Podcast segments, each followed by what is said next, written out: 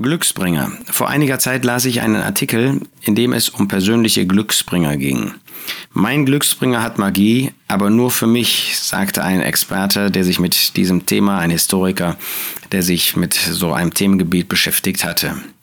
Und das hat mich noch einmal über diese Glücksbringer nachdenken lassen, über ähm, solche Amulettchen und darum geht es noch nicht einmal im engsten Sinn. Um Dinge, die wir bei uns tragen, die wir irgendwo halten, äh, die in unserem Bett liegen, die ähm, sonst wo sind, in Schränken und äh, wenn wir sie abgeben, haben wir ein ganz schlechtes Gefühl, weil sie so viele gute ähm, Zeiten mit uns erlebt haben, weil sie ähm, uns scheinbar geholfen haben. Ähm, und wenn man dann sowas abgibt, dann hat man gleich Angst, dass Unglück kommt. Und das erinnert mich an 1. Johannes 5, Vers 21. Kinder, hütet euch vor den Götzen. Da sind letztlich Götzen oder können jedenfalls zu Götzen werden.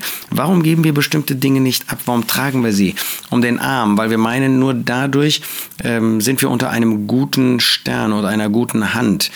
Ähm, das können an sich ganz neutrale Dinge sein. Das können an sich Dinge sein, ähm, die sogar einen positiven Gedankenanstoß geben. Aber wenn wir damit irgendetwas verbinden, ja, wie viele ein Kreuz um den Hals tragen und das ist für sie ein Amulettchen, ja, ein Glücksbringer, ist jemand ähm, oder etwas, was eben sozusagen ähm, durch, durch das Dasein ähm, Gottes gute Hand über sie bringt. Und das ist eben verwerflich. Das ist genauso wie das Horoskoplesen ähm, oder wie andere okkulte Dinge zu treiben.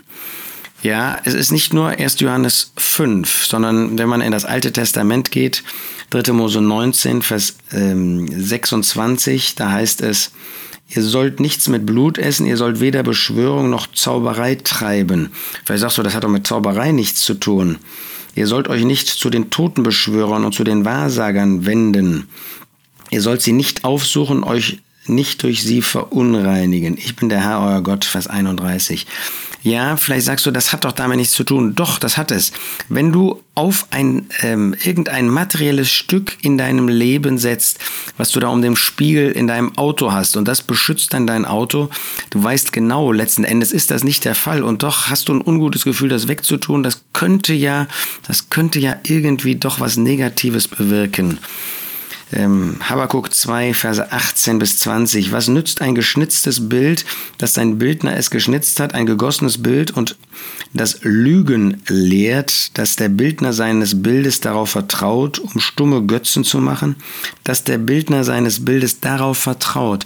Siehst du, man vertraut darauf, dass irgendetwas bei einem ist, aber vertraut nicht auf Gott, auf den Herrn. Wehe dem, der zum Holz spricht, wache auf, zum schweigenden Stein erwache. Ja, dreimal klopfen zum Beispiel. Er sollte lehren, siehe, er ist mit Gold und Silber überzogen und gar kein Odem ist in seinem Innern. Aber der Herr ist in seinem heiligen Palast, schweige vor ihm ganze Erde. Haben wir noch Vertrauen auf den Herrn oder vertrauen wir auf solche Dinge?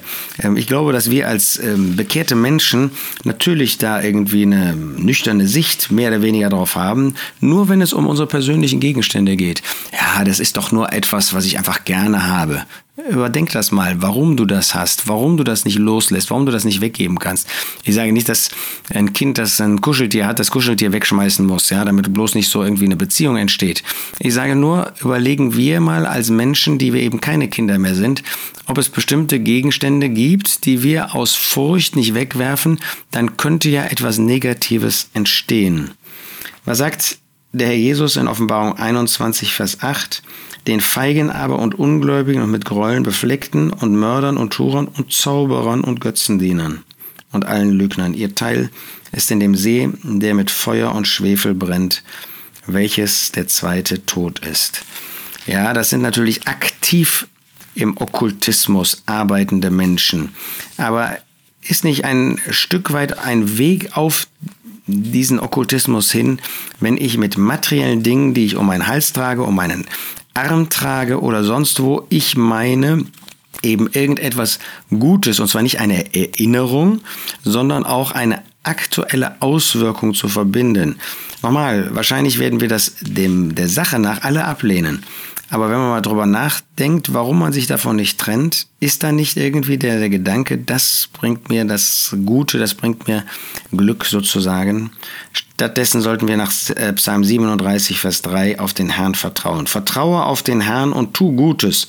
Wohne im Land und weide dich an Treue und ergötze dich an dem Herrn so wird er dir geben die Bitten deines Herzens. Du brauchst nicht irgendein Gegenstand, ein Tier, irgendetwas um deinen Hals oder sonst wo, um wirklich von dem Herrn bewahrt zu werden. Er ist da. Du kannst in allem direkt zu ihm rufen. Du kannst ihn im Gebet ansprechen. Er wird dir helfen. Nicht irgendetwas, was du in deiner Tasche oder in äh, deinem Auto oder sonst wo mit dir herumträgst. Und das hat auch Salomo letztlich uns gesagt in Sprüche 3, Vers 5. Vertraue auf den Herrn mit deinem ganzen Herzen und stütze dich nicht auf deinen Verstand.